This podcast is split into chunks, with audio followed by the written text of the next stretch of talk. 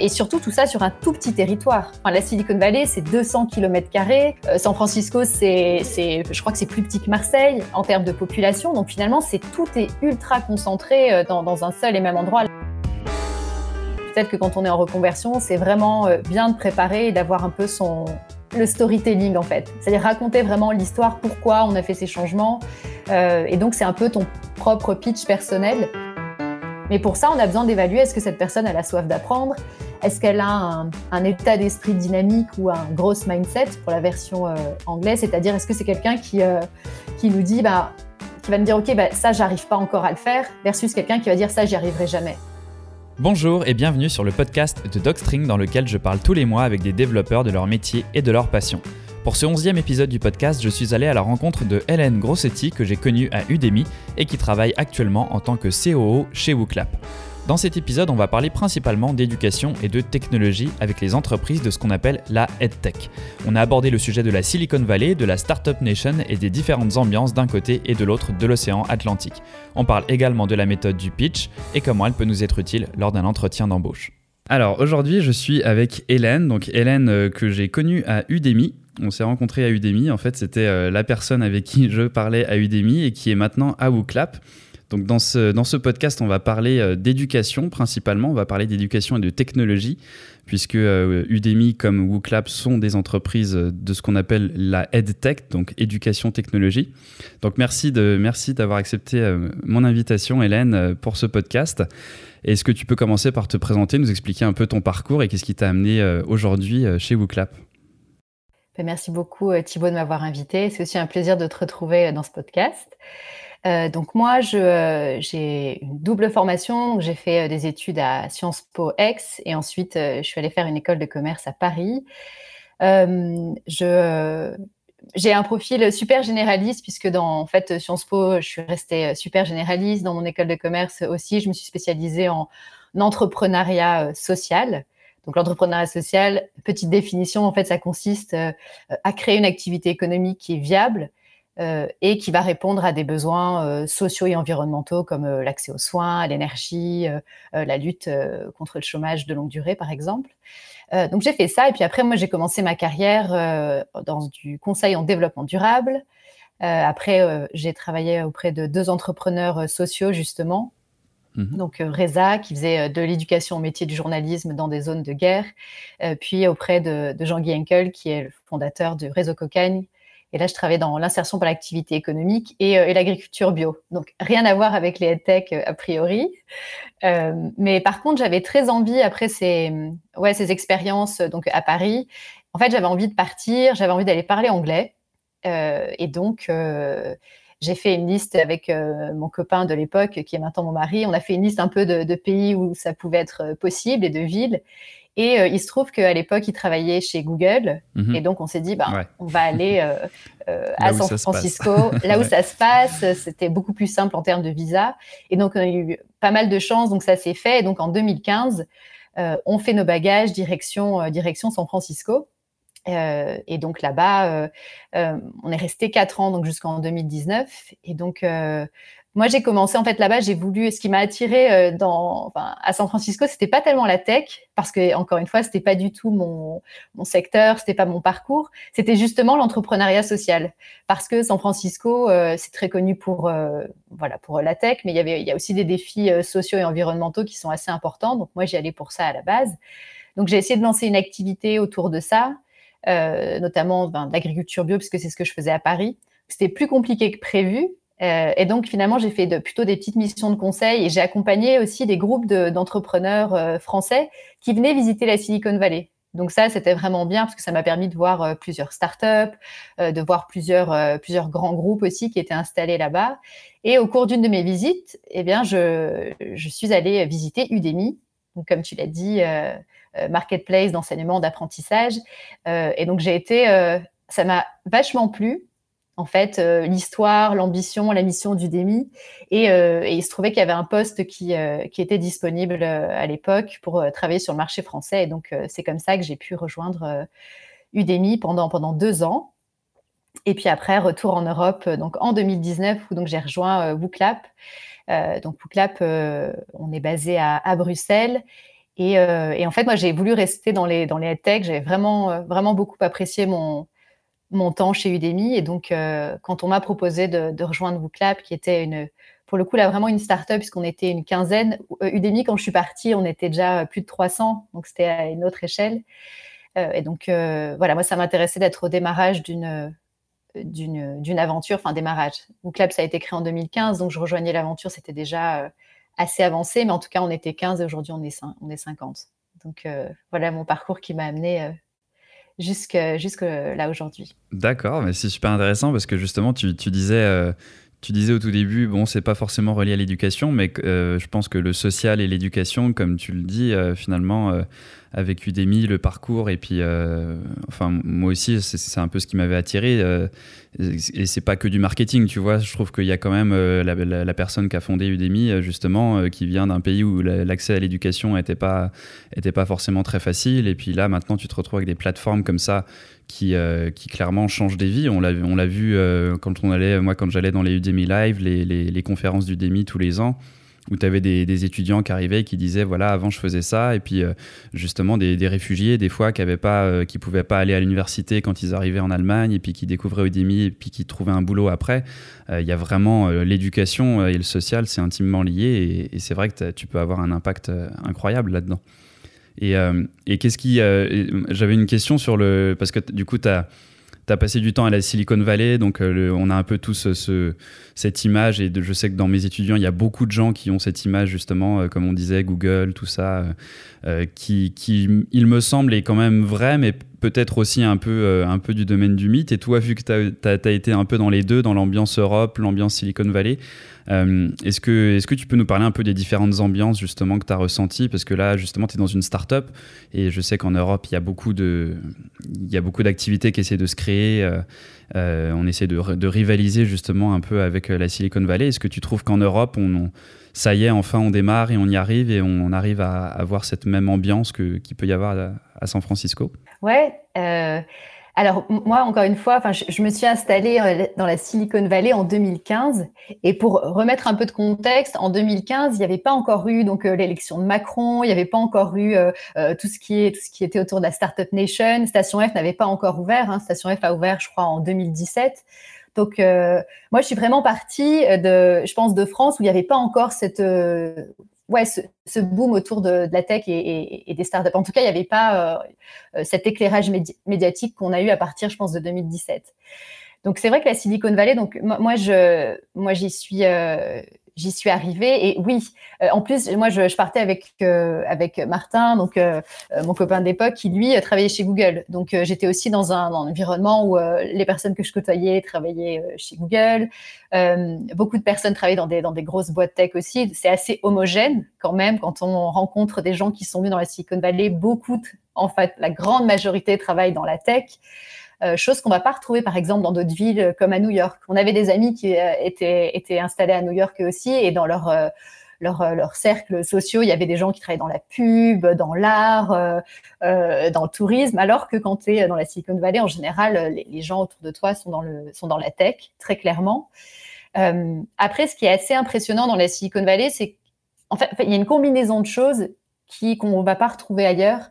Euh, il y a une histoire qui est très particulière, il y a un écosystème qui est super particulier et qui est propice à l'innovation, et puis il y a un état d'esprit.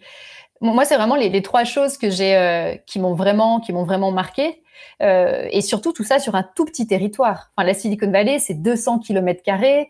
Euh, San Francisco, c'est, je crois que c'est plus petit que Marseille en termes de population. Donc finalement, c'est tout est ultra concentré euh, dans, un seul et même endroit. Là où en Europe, ben voilà, on, on, a des, on a des pôles, on a Paris, on a Londres, on a, on a Bruxelles, donc tout, tout, tout cet écosystème. Puis on a Lisbonne aussi. Enfin, on a plein de pôles comme ça qui émergent dans différents pays. Euh, donc ouais, au niveau de, au niveau de l'écosystème, déjà un truc qui est assez unique quand on arrive, c'est que donc tout est très concentré.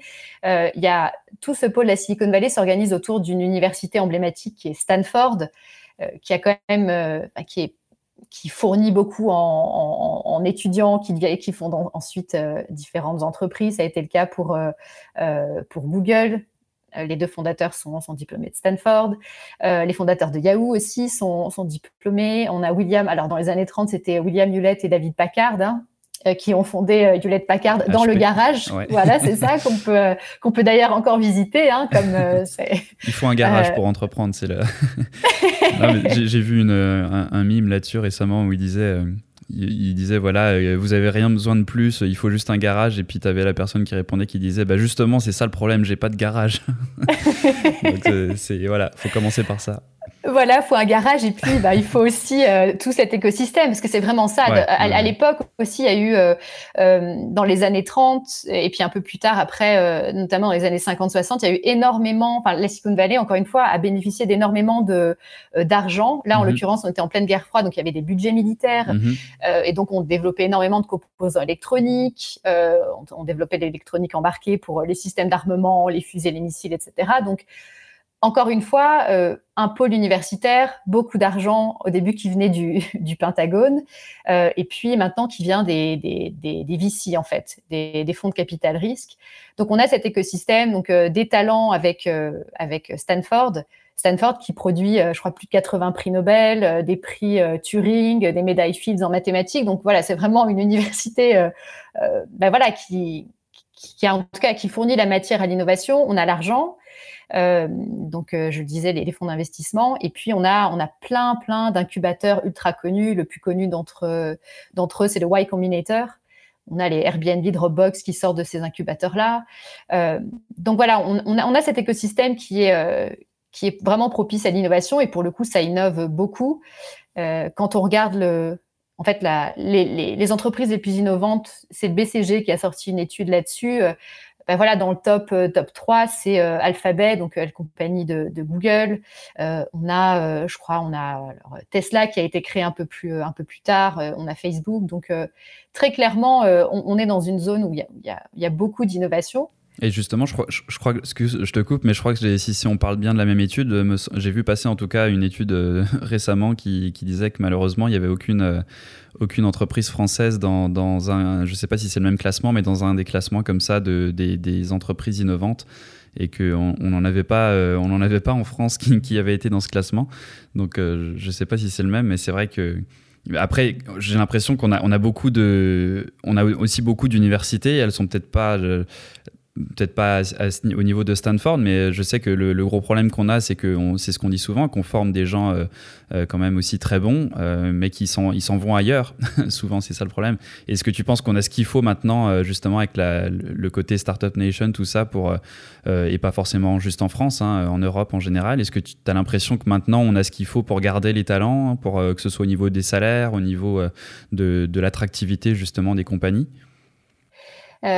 Ouais, je pense que euh, je pense qu'en effet, on, a ce qu'il faut en Europe. C'est vrai qu'on on voit, enfin, il y, a des il y a des entrepreneurs euh, et entrepreneuses européennes qui euh, qui ont monté des startups tech et qui sont partis s'installer aux États-Unis. je pense notamment à Mathilde Collin qui a fondé Front.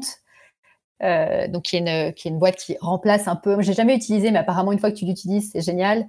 ça remplace en fait les emails et donc elle est partie s'installer dans la Silicon Valley. Il y a Stripe aussi. Stripe, c'était fondé par euh, deux, Irlandais, John et Patrick Collinson. Donc, euh, Stripe, donc le, système de moyens de paiement, ils sont aussi euh, allés s'installer en Silicon Valley. moi, je pense qu'effectivement, encore une fois, la Silicon Valley, pourquoi c'est si attractif C'est c'est qu'un un tout petit, tout petit territoire dans lequel on a tout ça qui est combiné. Il, y a, il y a plus d'argent. Par contre, ça c'est clair, je pense qu'en termes de par rapport à l'Europe, je pense qu'on a encore pas mal de retard dans, les, dans tout ce qui est montant disponible en capital risque. Vraiment, je pense que les montants qui sont investis sont moins importants que ce qu'on peut voir aux États-Unis. Euh, enfin, en tout cas, dans, dans, cette zone de la Silicon Valley. Après, c'était un peu le but de Station F, j'imagine, justement, le côté de rassembler tout le monde au même endroit et après d'avoir une synergie comme ça qui se crée. Euh, c'est vrai que c'est encore jeune, hein, euh, c'est pour ça, je pense qu'il faut aussi peut-être laisser le temps et puis et voir, voir ce que ça peut donner. Mais après, c'est vrai qu'il y, y, a ce côté prise de risque, quoi. C'est que peu importe le, temps qu'on y met, euh, si à un moment il n'y a pas de, l'autre côté des, des, capitaux qui sont prêts à dire ok ça peut se casser la gueule, mais ça peut aussi être le prochain euh, justement le prochain Google, le prochain Facebook, euh, ça ça marchera pas quoi. C'est exactement ça. L'état d'esprit que tu vas retrouver dans la Silicon Valley, c'est ce qu'on appelle le pay it forward, mm-hmm. c'est-à-dire vraiment ça c'est aussi quelque chose moi, qui m'a qui m'a vraiment marqué, c'est que tu arrives et très rapidement, moi, tu vois, je voulais rencontrer des personnes pour mon projet d'entrepreneuriat social. Et j'ai pu rencontrer des personnes vraiment de tout niveau hyper facilement. C'est-à-dire, tu prends contact avec des Français qui sont installés depuis longtemps, qui sont dans des boîtes, qui, ont, qui sont même vraiment à des niveaux assez élevés. Et les personnes acceptent vraiment de prendre un café avec toi parce que justement, elles ont cette curiosité de se dire, tiens, est-ce que euh, le projet de cette personne va pas être, comme tu dis, euh, euh, c'est quelqu'un qui vient me présenter quelque chose qui va pouvoir devenir un truc super, super grand dans quelques années? Donc, il y a vraiment cet échange qui se fait et les gens sont ultra accessibles.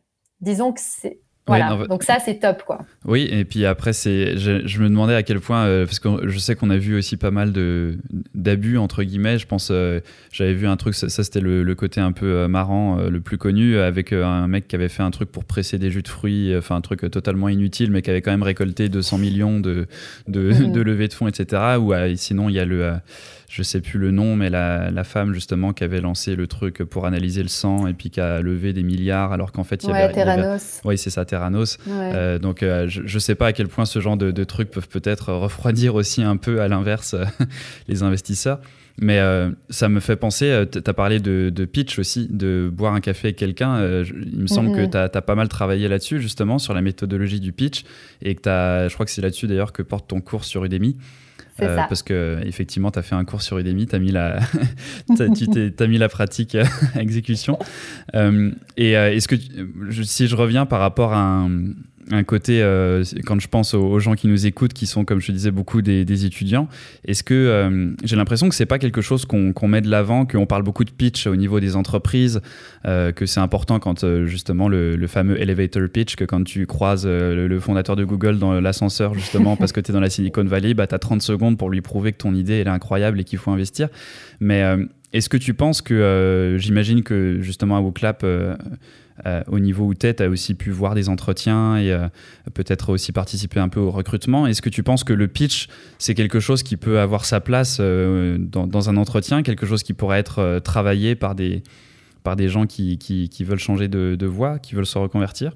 Ouais, ouais, c'est ça. En fait, le, pitch dans, mon cours Udemy, c'est vrai que et puis surtout le, dans le cas des startups, c'est souvent comme tu le dis, tu as 90 secondes pour mmh pitcher ton projet ou deux minutes, et donc c'est vrai que c'est plutôt un, framework qu'on va adapter à, un projet d'entreprise. Mmh Mais c'est vrai que euh, quand on a des entre, quand on veut préparer un entretien d'embauche, surtout alors quand peut-être que quand on est en reconversion, c'est vraiment euh, bien de préparer et d'avoir un peu son le storytelling en fait. C'est-à-dire mhm. raconter vraiment l'histoire, pourquoi on a fait ces changements. Mhm. Euh, et donc c'est un peu ton propre pitch personnel.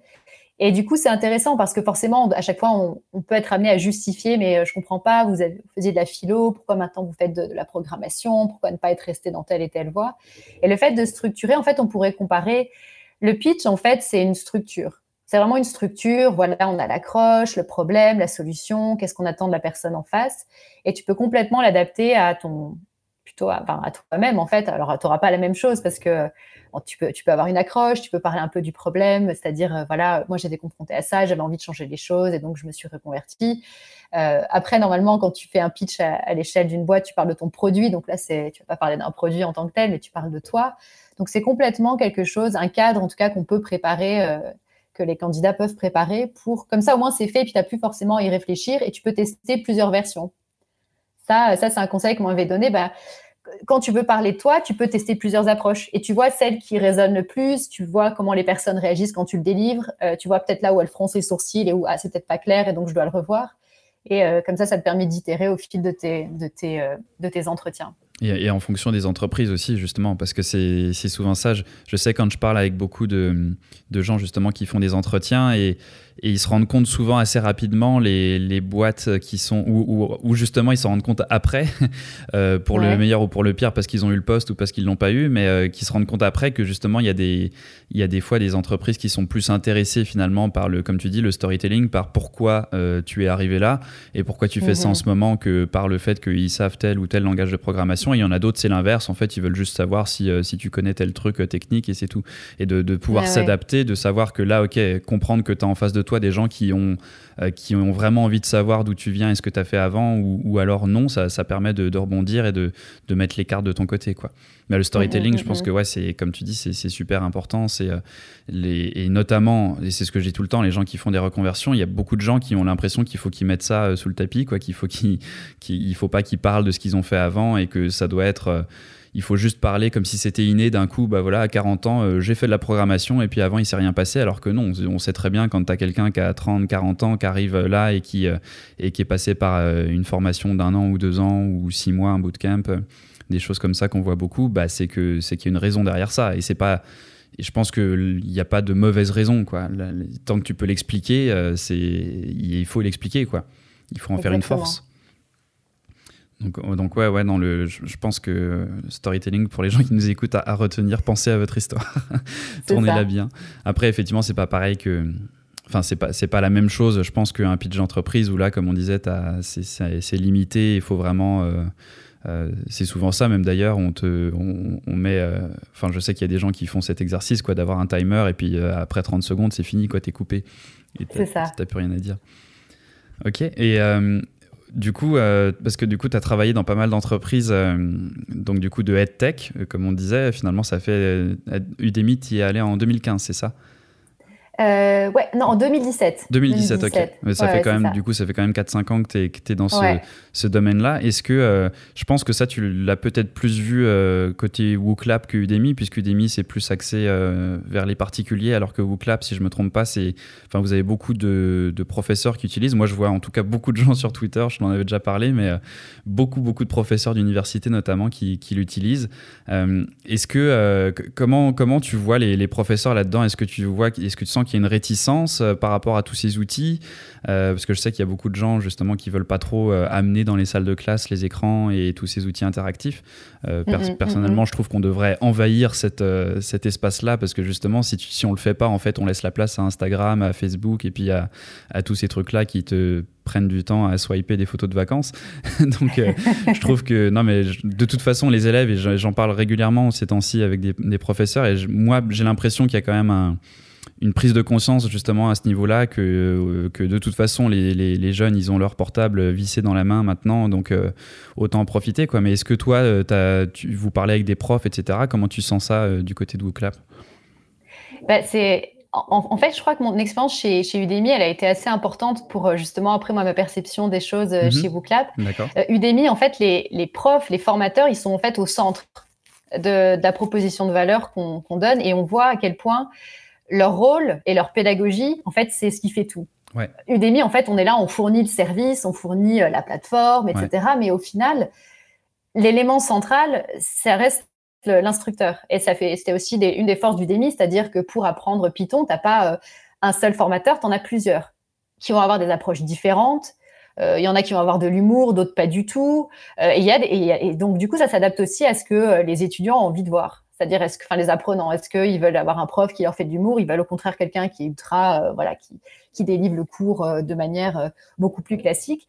Donc, enfin, c'était déjà quelque chose que moi je trouvais hyper important, c'est qu'on se mette au service, qu'on crée en fait une plateforme au service de, des formateurs. Et en arrivant chez WooClap, c'est exactement la même chose. Donc, WooClap, en fait, on, on est une entreprise et on développe des, en fait, des outils numérique pour euh, finalement ben, pour tous les créateurs de contenu pédagogique. Donc on a WooClap qui est un peu qui est notre plateforme, euh, notre outil éponyme, euh, et on a WooFlash. Donc deux outils qui sont au service au service des, créateurs de contenu de contenu pédagogique pour permettre de rendre les cours plus interactifs et pour mesurer aussi le niveau de compréhension de, des étudiants en temps réel.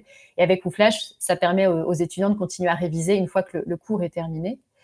Et donc, effectivement, comme tu dis, est-ce qu'on voit euh, une réticence, une adoption de, de, ces, de ces technologies?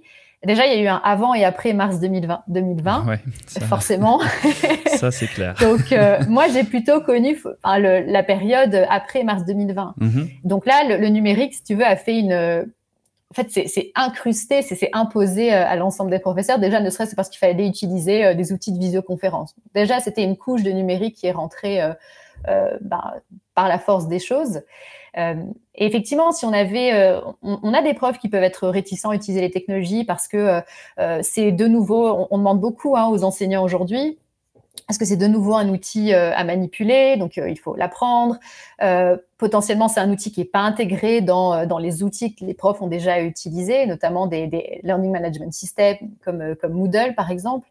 Euh, donc voilà, il peut y avoir une réticence pour ça. Et donc, chez, WooClap, nous, la manière dont on le fait, c'est qu'on travaille énormément avec les profs pour justement être sûr qu'on crée des outils qui répondent à leurs besoins. C'était vraiment ça, c'est l'ADN, le fait de délivrer de la valeur aux profs, c'est euh, c'est dans l'ADN de, de WooClap. Donc, euh, on crée des outils qui sont simples, et qui sont, justement intégrés. Euh, tu vois, là, on a sorti des intégrations pour s'intégrer avec Microsoft Teams, mhm. justement pour que les profs aient pas, tu vois, à, à changer d'outils, enfin que ce soit simple, en tout cas intégré dans leur environnement de travail.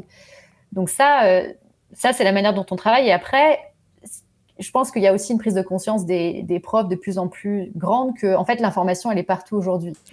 Que l'enseignant n'a plus le monopole de l'accès à la connaissance. Et, et, en fait, on a aussi des témoignages d'étudiants qui disent bah, Moi, je vais plus en cours dans l'enseignement supérieur. Je, de toute façon, j'ai accès aux cours d'année dernière. Ou, euh, bah, tu vois, tu peux même suivre des cours sur Udemy ou tu peux regarder des livres. Euh, donc voilà, il y, y, a un rôle qui est assez challengé parce que le numérique permet aussi d'avoir accès à une connaissance qui n'est plus, euh, plus uniquement dans, mhm. dans, la salle de classe. Mhm. Donc, en fait, le numérique, pour nous, ça, permet ça. Donc, c'est en fait, c'est des étudiants qui amènent aussi ce, numérique-là dans la salle de classe. Et en fait, le rôle maintenant des profs, c'est ils peuvent vraiment montrer cette différence entre une information qu'on a partout et vraiment une connaissance. Donc, ils ont plus un rôle de coach euh, et ils vont être, à mon avis, ils doivent se focaliser sur la faculté à donner du sens à l'information que les étudiants vont par ailleurs euh, justement collecter via, via, le, via le numérique. Mhm.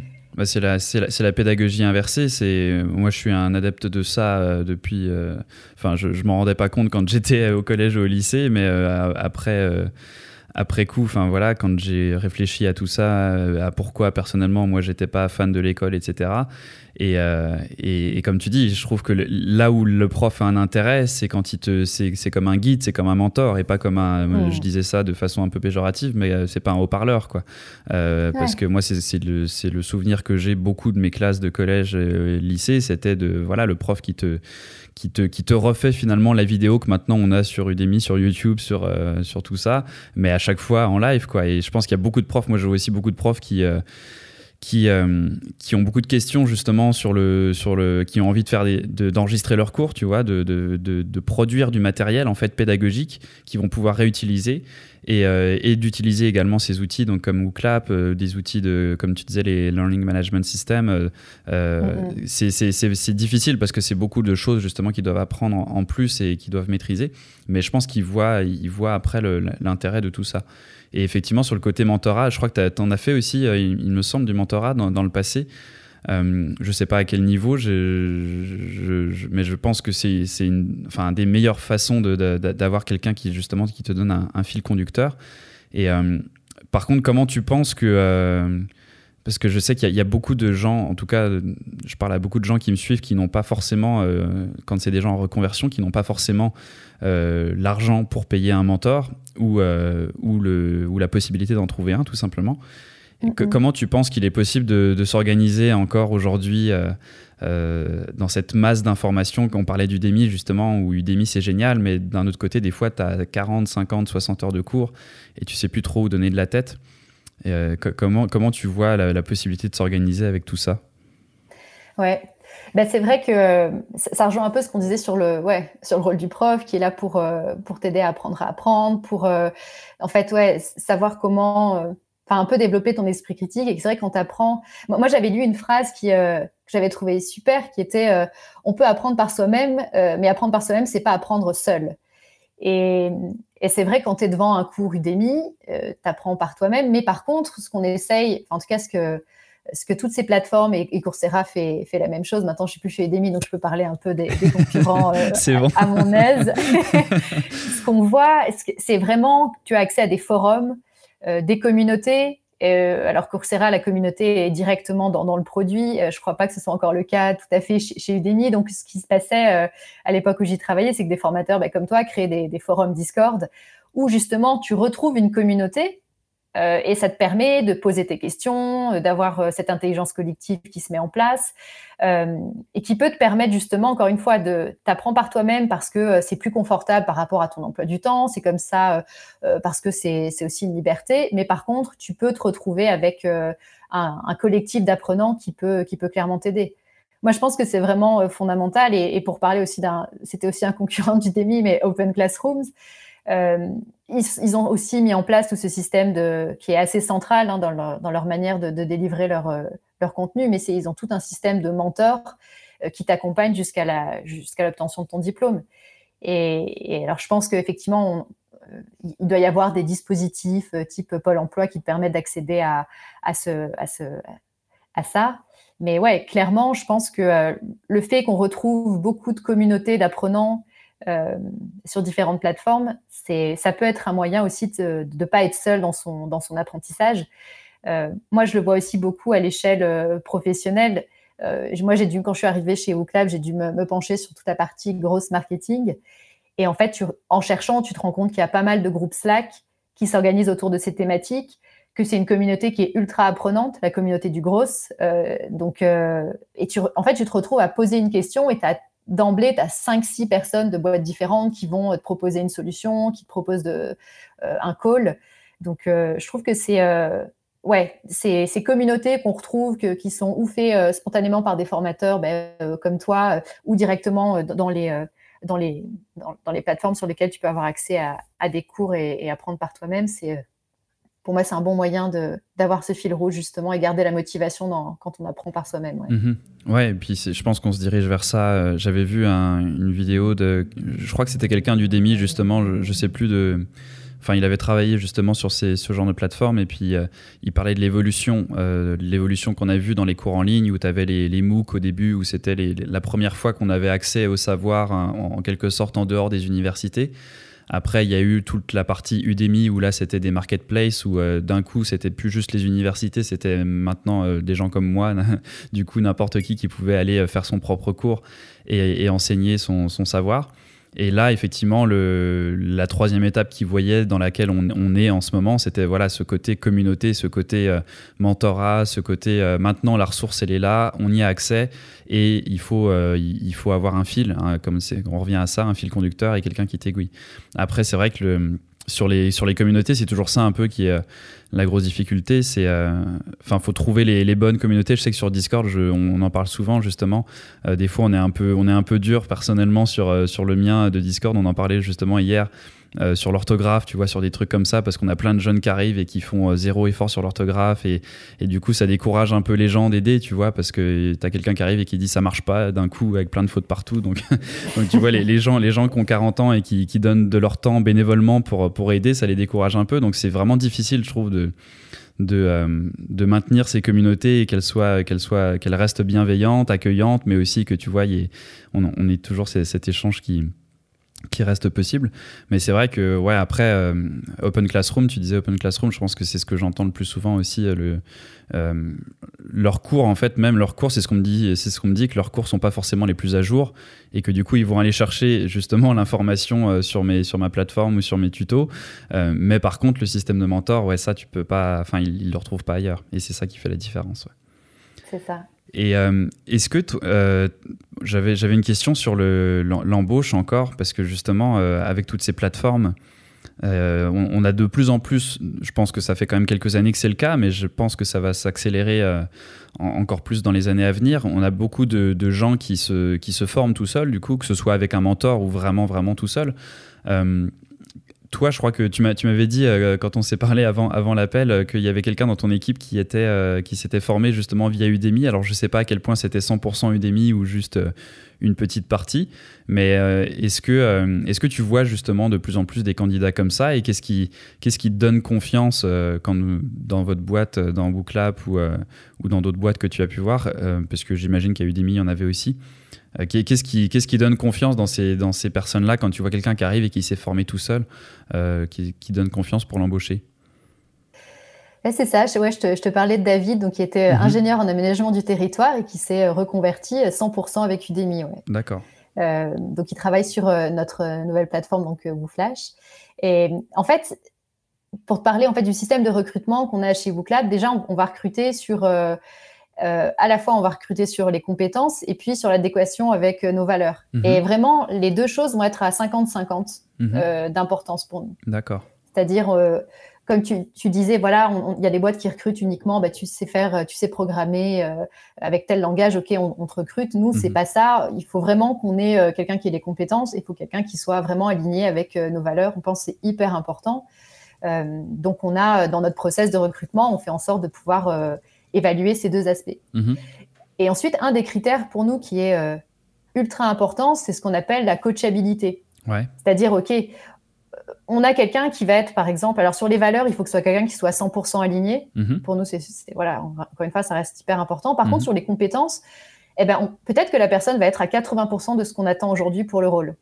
Tu vois, pour un rôle Ouais. technique, par exemple. Ouais. Mais nous, ce qu'on va chercher à savoir, c'est est-ce que cette personne est coachable Mhm. euh, et est-ce que cette personne a envie d'apprendre, en fait? Ouais, ouais, ouais. Et est-ce qu'on peut l'amener à 100% Parce que c'est Mhm. aussi notre rôle, hein, en tant que- en tant Mhm. qu'entreprise, de former, en fait. Donc, de former, on n'attend pas à ce que tu arrives et que tu saches tout faire. Euh, donc, ça fait aussi partie de nos valeurs. Et donc, mais pour ça, on a besoin d'évaluer est-ce que cette personne a la soif d'apprendre? Est-ce qu'elle a un, un état d'esprit dynamique ou un gros mindset pour la version euh, anglaise? C'est-à-dire, est-ce que c'est quelqu'un qui, qui nous dit, bah, qui va nous dire, OK, bah, ça, j'arrive pas encore à le faire, versus quelqu'un qui va dire, ça, j'y arriverai jamais. C'est vraiment la différence entre quelqu'un qui va avoir l'état d'esprit euh, dynamique, grosse mindset, et quelqu'un qui a le fixe mindset, qui dit, non, ça, ça, je saurais pas le faire. Donc, on va vraiment chercher ça. Et donc, quelqu'un qui, justement, s'est reconverti, bah, démontre déjà une capacité, bah, une soif d'apprendre, d'apprendre par, euh, par soi-même.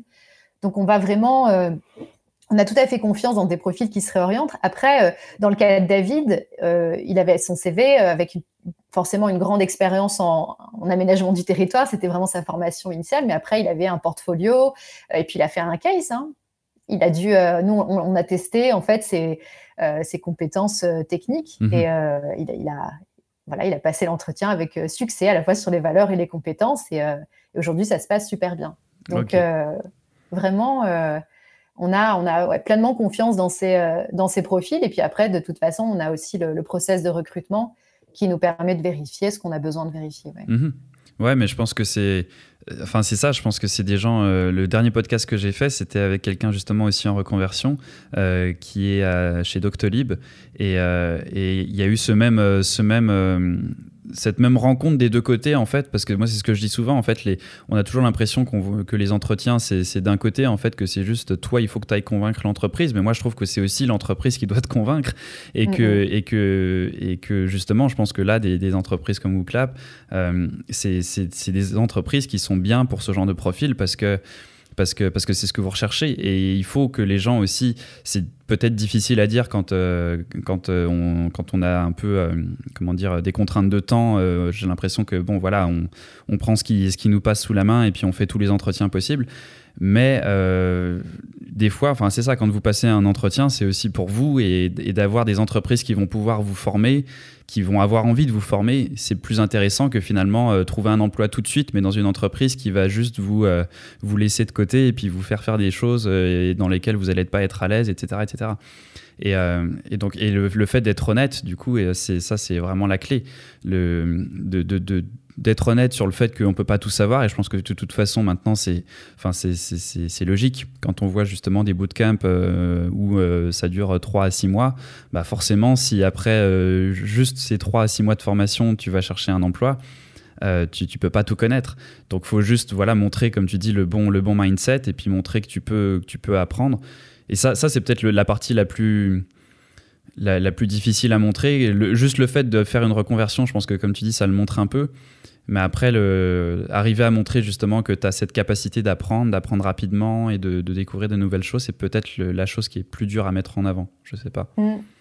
Ouais, c'est ça. Nous, on essaye de le tester euh, par rapport aussi à la manière dont, dont les candidats euh, euh, ou les candidates euh, réagissent au feedback. D'accord, ouais. C'est-à-dire, on, on va donner un feedback sur, euh, par exemple, le- sur le cas technique, Mhm. et on voit la manière dont la personne va réagir. D'accord. Et, et donc, il y a des personnes qui vont être plutôt sur la défensive, et des personnes qui vont dire, OK, bah, très bien, c'est et qui, qui vont même demander du feedback parce que c'est comme ça qu'ils apprennent. Ouais. Donc, il y a plusieurs choses qui nous permettent de voir euh, comment la personne réagit est-ce que, euh, euh, si, enfin, encore une fois, nous, on le fait dans une démarche de, de, de toujours apprendre et, euh, et, et le fait de, de se donner du feedback, c'est quelque chose qu'on fait assez naturellement et donc, on essaye de faire ça assez tôt dans le process de recrutement pour voir si la personne est ouverte à, à ça. Mhm. Donc, euh, Bah, il, faut, il faut toujours avoir cette.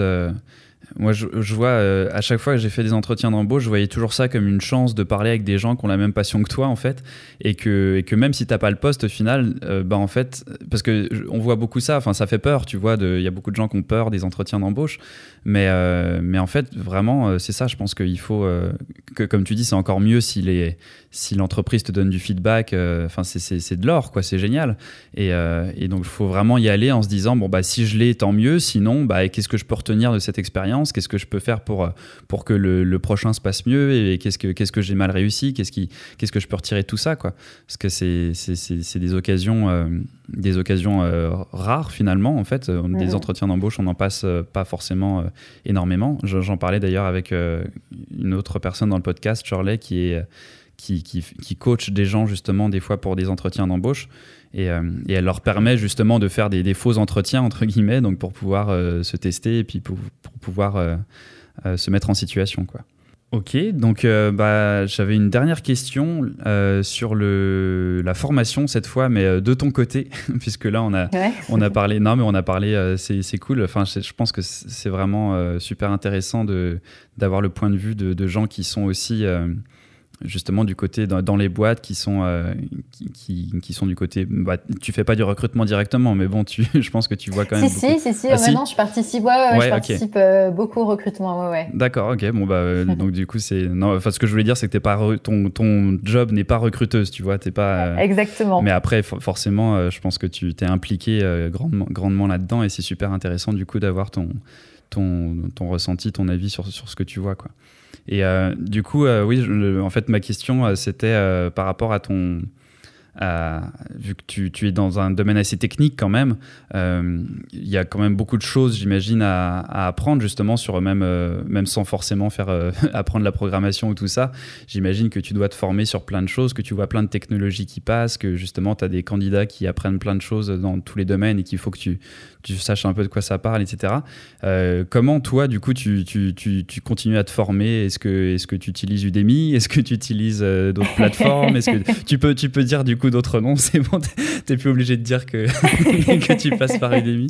Non, mais je, me demandais, du coup, voilà, dans ces, dans ces domaines-là, est-ce que, est que euh, dans les entreprises où tu es aussi, justement, il y a ce côté. Euh, euh, ils, vous font aller dans des séminaires ou des choses comme ça pour, pour continuer à vous, vous faire découvrir ce qui se passe? Ouais, alors euh, du coup, moi, moi dans, mon, dans mon job, donc chez Booklab, en fait, j'ai un job, c'est euh, COO, donc Chief Operating Officer, et donc c'est un rôle, encore une fois, assez généraliste, et je suis en charge de, bah, de mettre en œuvre la stratégie opérationnelle. Donc, du coup, je dois, je dois me former sur tout un tas de nouveaux sujets, parce, qu'en fait, euh, comme on grandit, il va y avoir des problématiques nouvelles à chaque fois. Ça, donc, c'est moi, c'est ça, ça que, que j'aime beaucoup. Donc, je continue à me former sur Udemy. Et donc, je, je, je peux le dire euh, peut-être encore plus, euh, de manière plus objective, je n'y travaille plus. Mais c'est vrai que je, je, suis vraiment pas mal de cours sur Udemy et j'ai plus de mal à suivre des cours sur euh, Coursera ou Open Classroom parce que, bah voilà, je trouve que les, en fait, les, les bah, encore une fois, la différence sont vraiment les formateurs. Donc, sur Udemy, je vais pas mal me former sur des sujets, mes soft skills, un peu justement sur le management, euh, y a, je trouve qu'il y a des super bons cours avec des, des, vraiment des bons formateurs, donc je me forme encore sur Udemy. En français ou en, français en anglais. en anglais, ouais. C'est pas mal en anglais, ouais, ouais. Ouais, euh, tout à fait. J'aime bien les cours de, de Plus Acumen. Euh, que je trouve bien sur, sur Udemy. Il y a aussi l'ancien, mon ancien VP, Franck Viciano, qui a un cours sur les nouveaux managers que, que je trouve top aussi. donc voilà, que j'ai suivi.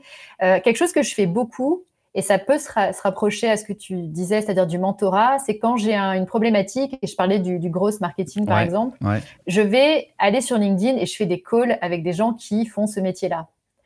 Et je les contacte. Je leur dis voilà, euh, j'ai quelques questions euh, sur les outils, euh, sur ta stratégie. Est-ce qu'on peut se prendre 30 minutes de call et, et, et, étonnamment, alors je sais pas si c'est étonnamment, mais alors il y en a qui répondent pas, mais pour le coup, en tout cas dans le gros marketing, je trouvais que c'était une communauté qui répondait beaucoup. Et je sais que j'ai d'autres d'autres coéquipiers chez chez Booklab qui euh, qui sont dans le product management mhm. et qui appellent d'autres euh, product managers pour discuter de leurs méthodos etc donc euh, ça je trouve que ça marche bien et qu'en peu de temps euh, tu as, as, beaucoup d'infos et hyper concrètes parce qu'en fait tu parles vraiment aux gens qui font ce métier là donc c'est assez intéressant et après, bah, j'écoute des podcasts, évidemment. donc, j'écoute des podcasts. donc, certains qui, ouais, il y en a qui sont en anglais que un que j'aime beaucoup, c'est euh, How, I, How I Built This. de NPR. Et ça, en fait, ce que j'aime bien, c'est que ça, ça parle en fait de, c'est des, des, fondateurs de startups qui sont maintenant connus, euh, qui vont expliquer comment ils ont construit, euh, comment ils ont construit leur, leur, leur, boîte au tout début. Ouais. Donc moi je me rappelle, donc j'avais entendu euh, le, fondateur de, de Lyft, donc c'est le concurrent de Uber, ça n'existe pas en Europe, mais voilà, et il expliquait la création et on voit que c'est vraiment parfois une combinaison de chance, de hasard, des parcours incroyables. Et donc mhm. je trouve que c'est un, podcast qui donne bah, pas mal la pêche et puis surtout qui te montre que voilà, il y a des choses qui peuvent se passer par hasard, que parfois il y a un coup de pouce du destin, et donc tout n'est pas tout n'est pas joué euh, dès, le départ. Mhm. Euh, ça montre aussi justement les capacités des entrepreneurs à, pivoter quand il le faut. Donc c'est un mhm. podcast que j'aime bien. Il y a Master of Scales aussi, euh, qui, est, euh, qui, est, qui est en anglais et qui est euh, hosté par Reid Hoffman, qui est le cofondateur de, LinkedIn. Mhm. idem. Donc là, c'est, il interroge des CEO de, boîtes qui ont dû scaler. Donc c'est, intéressant aussi quand on est à une phase comme WooClap de voir comment, comment d'autres ont pu faire. Et après, de manière plus thématique, je, il y a deux, là, c'est plutôt en français. Donc, il y a deux podcasts, encore une fois, parce que ça correspondait à mes problématiques sur sales et marketing que j'écoutais. Il y a Gross Makers mhm. et Dans l'arène de Gabriel Gorovitch. Euh, et puis après, des podcasts là, plus entrepreneuriat, mais plus. Euh, enfin, entrepreneuriat féminin. Il y a Génération X6 de Siam Gibril. Pareil, j'aime bien vraiment écouter les récits des, entrepreneuses. Euh, et, donc, je trouve que c'est un, un, chouette podcast aussi. Donc, c'est vraiment comme ça que, que, je me forme. Et puis, chez WooClap, on a, on a aussi du crédit.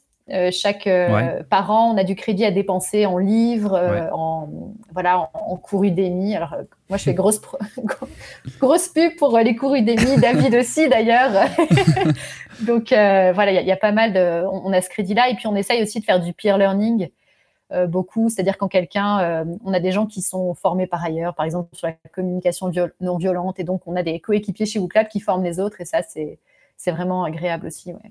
Ok, bah écoute, je, mettrai, euh, je, le dis, je mettrai tous les liens, euh, j'ai tout noté, donc je mettrai les liens dans la description de l'épisode pour ceux que ça intéresse. Parce que clairement, euh, c'est marrant, j'avais la même, la même anecdote que toi un peu. Moi, c'était le, le, Je sais plus si c'était Deliveroo ou. je sais plus quel système de, de, livraison comme ça de nourriture c'était, mais j'avais entendu la même histoire où, où des fois on a l'impression un peu que c'est toujours que justement en fait euh, Stripe, euh, Facebook, Instagram, tous ces trucs là, c'est effectivement euh, que des que des gens qui ont une très bonne éducation à Stanford et puis qui finalement ont eu tout de suite des gens qui ont mis des milliards dans leur truc et puis qui n'ont pas eu grand chose à faire finalement. Et, mhm. et, en fait, moi, ça m'avait, je sais plus c'était quel service, je retrouverai, je mettrai le lien dans la description, mais où pareil, tu te disais, T'avais l'impression que tout s'était fait de façon euh, normale et en fait au début ils étaient là à payer les, les livreurs un par un avec des cartes de crédit prépayées, ils, ils, appelaient les, les pizzas, euh, enfin les, les, les, euh, les, restaurants de pizza eux-mêmes, ils, faisaient ça avec des bouts de papier, enfin c'était un truc complètement, tu, sais, tu te dis mais c'est pas possible quoi. Alors que c'était des gens au départ qui étaient très techniques et tout. Et en fait tu te rends compte que le début de, ce, de, de, de, de cette start-up là justement qui maintenant fonctionnait du feu de Dieu, tu vois, c'était vraiment de, la, de, la, bricole, tu vois, et que, et que fallait fallait y croire et il fallait, fallait vraiment. Euh, et que c'est juste, tu vois, un an après, euh, après avoir bouffé des, euh, justement des pâtes tous les jours dans leur garage à trois, c'était vraiment ce genre d'histoire comme ça, où finalement, tu as quelqu'un qui s'est dit, ah ouais, c'est pas mal leur truc, on va leur donner un peu d'argent pour, tu vois, pour développer tout ça. Donc, ouais, c'est vrai que c'est le genre de choses qui te font qui te font remettre en question des fois les, les histoires qu'on pense. Et, c'est vrai que sur les, le gross marketing, j'ai le même, euh, le même feeling que toi aussi. Euh, je pense que c'est aussi parce que c'est des domaines qui sont euh, où chacun fait un peu sa petite recette et il y a tellement de. C'est des domaines encore tellement en évolution que, que en fait les gens ils, voient un intérêt. je sais pas sur la programmation, c'est peut-être moins le cas, tu vois, parce que je me dis que euh, dans le dans le growth, tu vois, les gens, ils ont aussi intérêt à, te parler parce qu'ils vont euh, vont peut-être euh, ils vont découvrir des choses, tu vois, ils vont découvrir tes problématiques, ils vont penser à d'autres choses, ils vont et du coup, c'est vraiment un échange qui fait que, que des deux côtés t'apprends. Sur, sur la programmation, tu vois, c'est peut-être plus difficile des fois de trouver des de, de, trouver des gens qui sont prêts à échanger parce que c'est plus il y a plus un côté enfin, c'est des trucs un peu plus figés, tu vois, je pense. Mmh. Mais, mmh, mais c'est mmh, vrai que après, euh, par contre, faut vraiment pas hésiter. Ça, euh, c'est clair. Euh, faut vraiment pas hésiter à contacter les gens. Je pense que ça, c'est le truc. On hésite toujours. moi, le nombre de fois où j'ai euh, où je, voulais faire des, justement des podcasts ou des entrevues avec des gens et tout, et puis tu t'envoies un mail, et puis bah, genre 9 fois sur 10, tu as une réponse, et puis c'est bienveillant, et puis tu te dis, ah bah waouh, ok, tu sais, tu t'y attendais pas, et en fait, il faut, il faut juste essayer, quoi. Tu peux rien essayer. Donc c'est clair. Il ouais, exactement. Puis après, c'est une approche, c'est-à-dire faut que les... Mhm. en général, les gens aiment bien parler de, de ce qu'ils font. Mhm, Donc euh, ça peut être, voilà, je j'ai vu que tu travaillais sur tel projet. Mhm. Moi, ça m'intéresse que tu m'en dises un peu plus. C'est peut-être une approche un peu parfois indirecte et qui permet d'être en contact avec les, les personnes. Euh, euh, qui est pas directement euh, apprends-moi ton savoir et puis passe une demi-heure avec moi. oui, c'est ça. C'est pas oui, oui. Non, c'est ça. Il faut, il faut aborder les gens pour que, pour qu'ils, comme tu dis, pour, qu'ils parlent d'eux plus que, plus que ce soit. Exactement. ok. Bah, écoute, moi, ça faisait le tour de mes questions. Je sais pas si tu voulais rajouter quelque chose, s'il y a quelque chose qui te venait en tête. Euh, bah, écoute, je pense que c'était sur, ouais, sur, la Silicon Valley, le, mhm. mythe ou, ou réalité. Ouais, ouais, ouais. Je pense que pour, en fait, juste pour un public de, euh, bah, qui a envie de travailler sur des problématiques techniques, je pense qu'effectivement, quand tu vas euh, en Silicon Valley et que tu travailles pour les, les, les très grosses boîtes, j'imagine que les défis techniques sont hyper intéressants. Et puis surtout, je pense qu'il y a un côté assez euh, excitant parce que quand tu mets quelque chose en production, c'est tout de suite accessible à des littéralement des milliards de personnes dans le monde. Hein. Donc je pense qu'il y a, il doit y avoir une exigence technique qui peut être très très intéressante quand on est quand on est voilà dans, dans le milieu de la programmation. Surtout que tu parlais aussi de, des entreprises qui doivent se vendre pour attirer les candidats et forcément c'est des entreprises qui ont et je parle des grosses, hein, les Google, les Apple, Facebook, etc. qui ont des perks c'est-à-dire euh, des euh, euh, plein de choses très chouettes pour les salariés, plein des super avantages, ce qui fait que les, quand on est développeur, on est et qu'on est bon, on est très courtisé et on a accès à tout un tas de, bénéfices. Donc je pense que ça c'est intéressant. par contre, voilà, je pense que sur, sur ce que font ces entreprises. Après, il y a d'autres problématiques type protection des données sur lesquelles elles sont un peu moins regardantes et sur lesquelles en Europe, on est, je pense, beaucoup plus sensibilisé. Et pour nous, c'est, on, est, on a grandi là-dedans. Donc, on est, euh, je pense que les startups qui, qui sont en Europe ont aussi des challenges techniques qui sont euh, hyper intéressants et ont aussi, je pense, des visions et des missions qui sont peut-être euh, un peu plus inspirantes que ce qu'on mhm. peut voir en Silicon Valley parfois. Mhm. Mhm. Et je pense qu'on a de très belles startups. Je pense à ben voilà, Open Classroom, il y a Too Good To Go qui lutte contre le, mhm. gaspillage alimentaire, il y a Shine qui est la néobanque. Alors, euh, c'est quand même une banque, mais ils ont une approche hyper responsable de leur business. Mhm. Enfin voilà, je pense à pas mal de startups qui sont en Europe, euh, qui à mon avis sont, sont aussi de, très beaux endroits où on peut travailler. Et, et, voilà, donc faut pas je dirais que oui, il y a plein de choses hyper intéressantes en Silicon Valley. Et je pense qu'aussi, il y a de super enjeux sur lesquels il y a des startups qui travaillent en ce moment en Europe et en France. Et, euh, je pense qu'il faut aussi regarder ce qu'elles font euh, aujourd'hui. Tout à fait d'accord. Et c'est super bien d'aborder ce point-là, effectivement, euh, pour, finir cet épisode, parce que je trouve que programmer, c'est génial. C'est la créativité. Tu as un pouvoir, comme tu dis. Des fois, tu te rends compte à quel point tu peux tu peux créer quelque chose qui va rendre service à des, milliers, millions, voire milliards de personnes. Mm. Et, euh, mais du coup, c'est ça, c'est des pouvoirs. Euh, je pense aussi au data science, par exemple, tout ce qu'on fait effectivement euh, au niveau de la collecte des données et après l'exploitation de celles-ci, qui, qui peut être très intéressant ou très, très néfaste. Donc mhm. effectivement, de, de, savoir que qu'on a ce pouvoir et que que c'est pas qu'une question après d'argent et de, de table de ping-pong et de baby-foot et de trucs du genre, mais aussi de ce qu'on veut de ce qu'on veut faire avec euh, avec tout ça, c'est très important. Bah écoute, merci beaucoup, merci Hélène. Et, euh, et, je vais mettre du coup, comme je disais, tous les liens dans la description, risque d'en avoir pas mal pour que vous puissiez euh, lire tout ça. Donc merci beaucoup. Merci Thibaut. Et voilà, c'est la fin de ce onzième épisode du podcast de Dogstring. Merci d'avoir écouté jusqu'au bout. N'hésite pas bien entendu à le partager avec ton entourage et à mettre une note dans la section notes et avis de Apple Podcast. C'est vraiment ça qui aide le plus le podcast à se faire connaître. Tu peux également laisser un commentaire pour nous dire ce que tu as pensé de l'épisode. Évidemment, abonne-toi au podcast pour ne rien rater. Et nous, on se retrouve le mois prochain pour un nouvel épisode.